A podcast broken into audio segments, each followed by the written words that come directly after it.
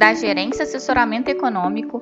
Esse é o seu Bebê Conexão Mercado, que traz para você as principais notícias e nossas análises do Brasil e do mundo.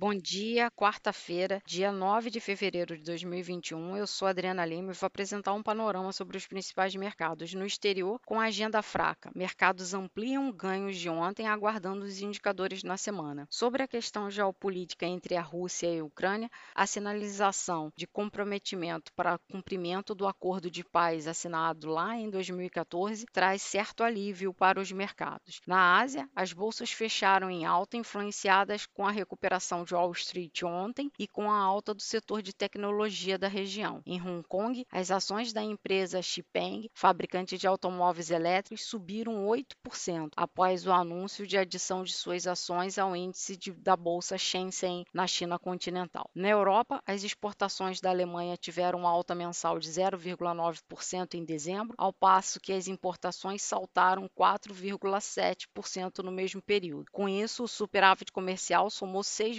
12,8 bilhões de euros, bem abaixo do esperado pelo mercado, que era de 12,8 bilhões de euros. Na agenda econômica do dia nos Estados Unidos, temos uma agenda um pouco menos relevante, com divulgação apenas dos dados de estoques no atacado de dezembro, cujas projeções sinalizam arrefecimento em relação ao mês anterior, e ao longo do dia, o Departamento de Energia norte-americano divulga o relatório semanal de estoques de petróleo e derivados. Além disso, teremos as falas de Brauman, Mester, que são diretores do FED Fed e da diretora do FMI, Georgieva, e, e além disso, temos também um leilão de aproximadamente 37 bilhões de dólares de títulos de 10 anos do Tesouro Americano. Após o fechamento de mercado, a Disney divulgará seu balanço. Em relação ao petróleo, os preços estendem quedas em meio a uma trégua na tensão da Ucrânia e possível progresso nas negociações nucleares com o, Irã. E, dado tudo isso, a expectativa para o dia é que os ativos se firmem no movimento já observado agora pela manhã, com os futuros das bolsas americanas e bolsas europeias operando em alta, ampliando os ganhos na sessão é, anterior. As yields dos Treasuries operam em,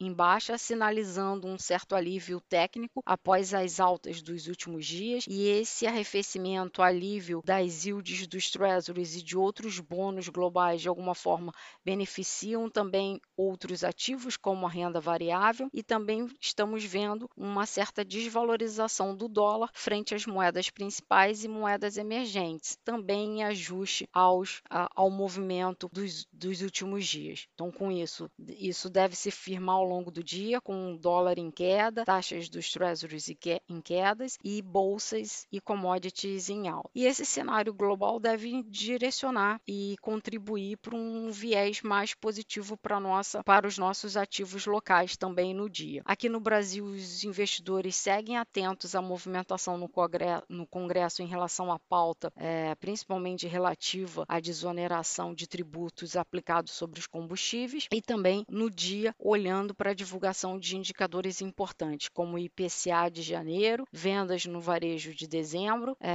e também o diretor de política monetária do Banco Central, que Bruno Serra, que participa de um evento a partir das 10 horas no dia de hoje para falar sobre o cenário econômico e pode dar indícios né, confirmar todo o discurso que nós vimos na ata do cupom divulgada ontem. Com isso, a nossa expectativa é que o dólar siga em queda frente ao real, observando o movimento da moeda americana frente às moedas emergentes no exterior. Os juros, as, a parte curta da curva tende a manter um viés de alta, olhando para os indicadores de inflação local, mas a parte média e longa tende a retirar prêmios, acompanhando o cenário internacional e a desvalorização do dólar também. E o Ibovespa tende a manter um dia de valorização seguindo as bolsas globais. Desejamos a todos um bom dia e bons negócios.